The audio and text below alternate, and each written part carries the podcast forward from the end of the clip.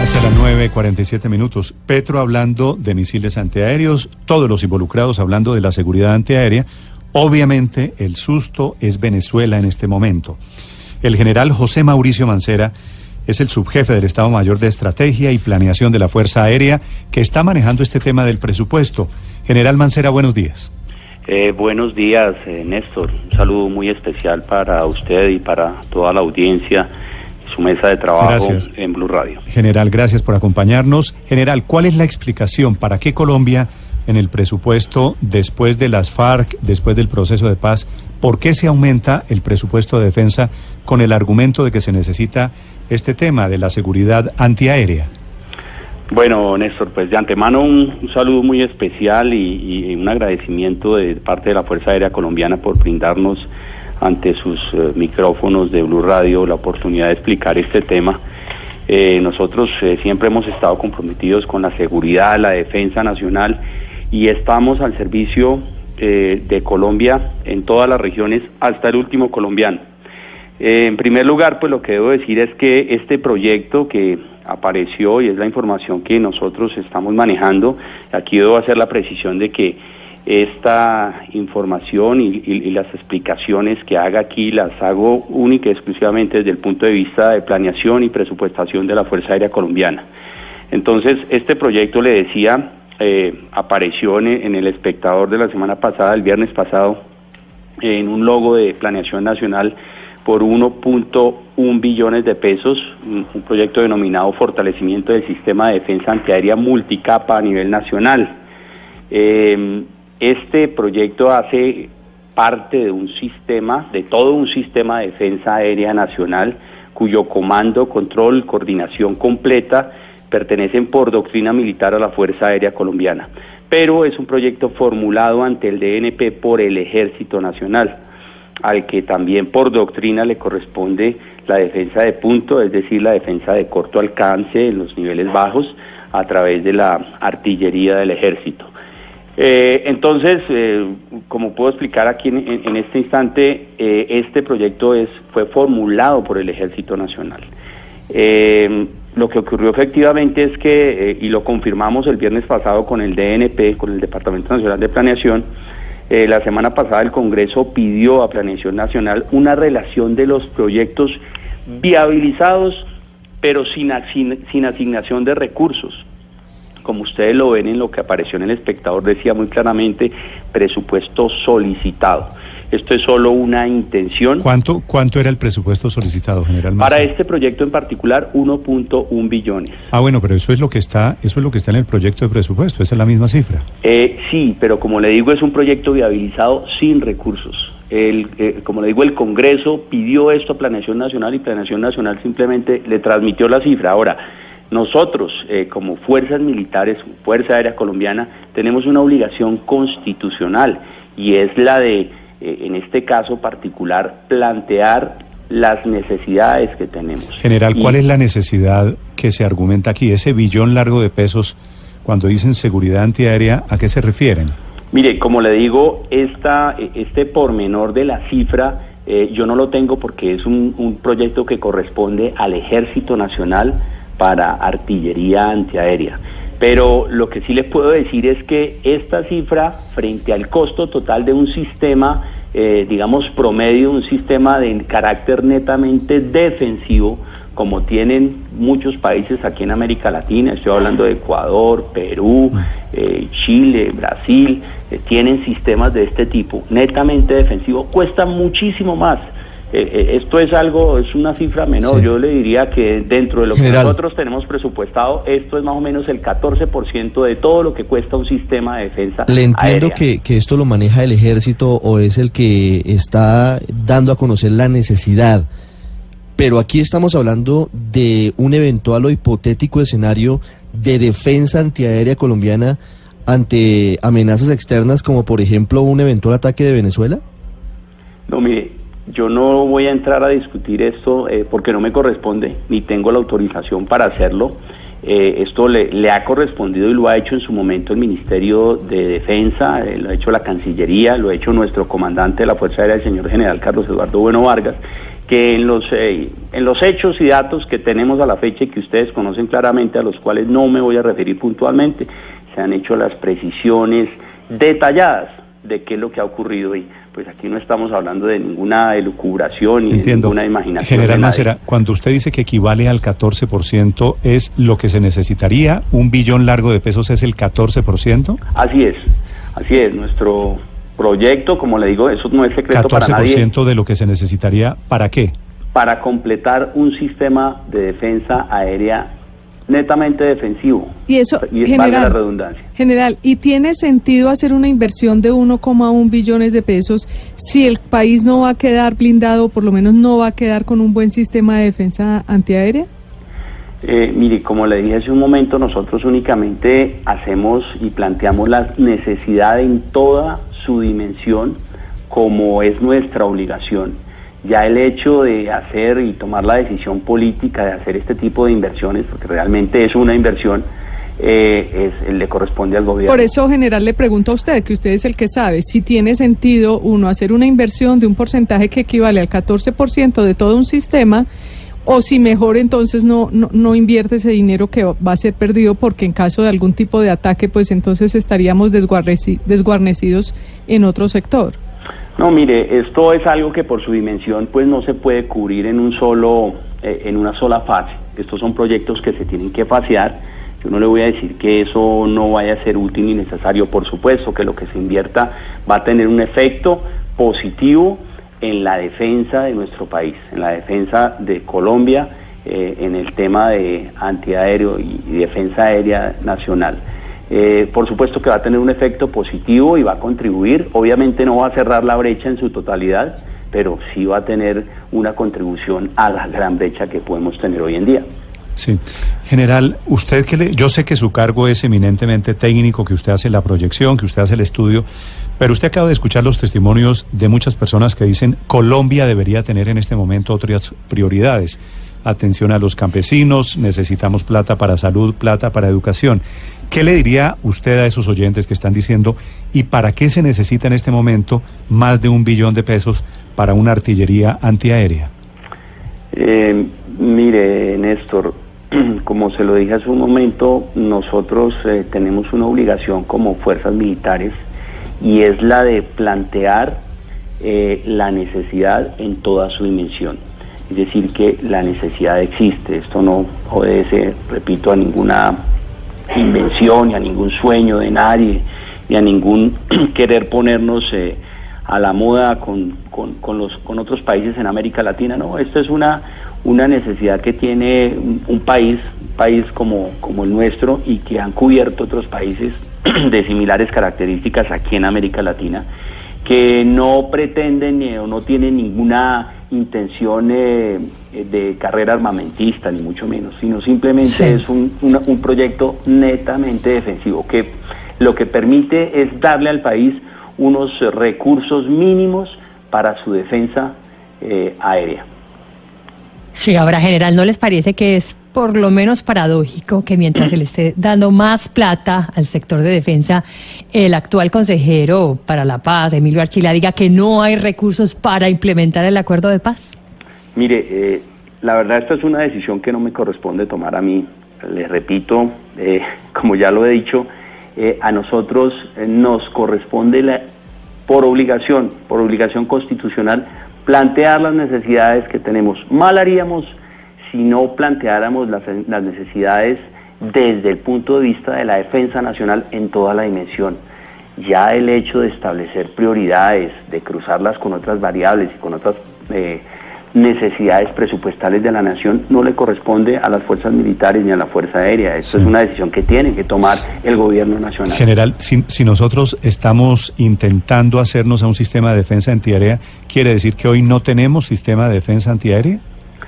Tenemos algunos recursos importantes, tenemos... Eh, no, pero no le digo recursos, tenemos aparatos, tenemos artillería, tenemos, ¿tenemos, algo? Tenemos capacidades importantes que, que yo no, no, no, puedo entrar a precisar claro. por tema de seguridad nacional, lo que tienen que ver con radares, con una importante red de radares, eh, que no solo radares militares, sino la, el aprovechamiento de señales de radares de la aeronáutica civil.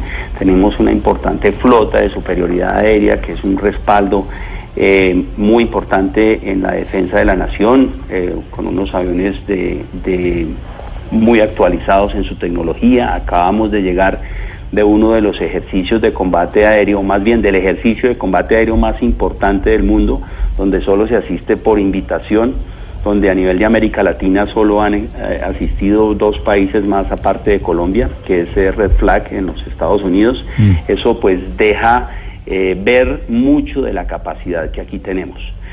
Eh, por supuesto, esos aviones tienen un, un eh, tiempo de vida útil y ese tiempo de vida pues se va a cumplir en unos pocos años y repito, es nuestra Mm. responsabilidad de empezar a plantear la necesidad General. en este sentido. Y en el tema de las defensas antiaéreas, pues existe una necesidad. Eh, repito, no voy a, a precisar los detalles, pero sí existe una necesidad importante. General, eh, Venezuela es famosa, su ejército, por tener los famosos Sukhoi, que son los aviones rusos que compró Chávez hace unos años, que dicen que son rapidísimos, que son muy efectivos, que son muy asustadores. Si Venezuela saca los Sukhoi, ¿nosotros tenemos cómo detectarlos, cómo defenderlos? Claro que sí. Sí, señor. Sí. Sí, señor. Así, sí, sí, sin más. Sin más. Sí, pero eh, haciendo, haciéndolo, de- digamos que de forma contraria la, la, la, la figura, ¿tendríamos nosotros suficiente capacidad de fuego con los Cafir? Repotenciados, viejos, lentos, en una eventual indeseable confrontación con Venezuela? Eh, mire, como lo dije hace un momento, eh, estos aviones tienen unas capacidades muy avanzadas, eh, a pesar de su edad. Eh, adicional, el entrenamiento de nuestros pilotos pues es excepcional, quedó demostrado y recibimos varios reconocimientos en este ejercicio al que acabamos de asistir eh, en Red Flag eh, en los Estados Unidos, donde pues se deja ver la, la capacidad no solo de las, de las máquinas, sino también de las tripulaciones y de todo el personal de apoyo. Pero la verdad nuestro, nuestro compromiso como fuerza es eh, servir, es servirle al país, sin, sin entrar a, a- hacer más, eh, digamos que, apreciaciones de otro tipo. Es más servirle al país desde el punto de vista de la defensa y desde Sí. el punto de vista de desarrollo del país. Nosotros no solo utilizamos estas máquinas para la guerra, para la defensa, sino gran parte de nuestro presupuesto se va en vuelos humanitarios, en ayuda, en llegar a pueblos recónditos de Colombia donde lo único que llega, el único contacto con la civilización es un avión de la Fuerza Aérea Colombiana. Entonces, eh, también debemos mirar mucho más allá de lo que nosotros hacemos como, como fuerza militar. Es el general José Mauricio Mancera, del Estado Mayor de Estrategia de Planeación de la Fuerza Aérea, sobre esta controversia de estos días en Colombia alrededor de esa artillería, artillería antiaérea. General Mancera, gracias por acompañarnos en Blue Radio. Feliz día. Bueno, feliz día, Néstor. Gracias, gracias señor. a ustedes. Muy amable. ¿Sabe qué pasa en la acera de enfrente, Néstor? En Venezuela, las defensas antiaéreas rusas que tienen dispuestas en toda el área fronteriza y en puntos estratégicos son impresionantes. ¿Cuánto tiempo llevamos hablando de que Venezuela eh, no- nos amenaza, de que es un peligro? Y ahora el escándalo es porque nos queremos defender. La doctora Juanita Gobertus ha estado muy activa con este tema, anunciando la ponencia para el primer debate del presupuesto, criticando eh, la idea, lo que ella llama estabilización, la ampliación de la inversión militar. Doctora Gobertus, buenos días. Hola Néstor, muy buenos días. Un saludo a toda la mesa de trabajo y a la audiencia. Solo aclarar que no, no soy yo quien acuñó el término estabilización, es el gobierno de Duque que ha hablado en general del concepto de estabilización de los territorios.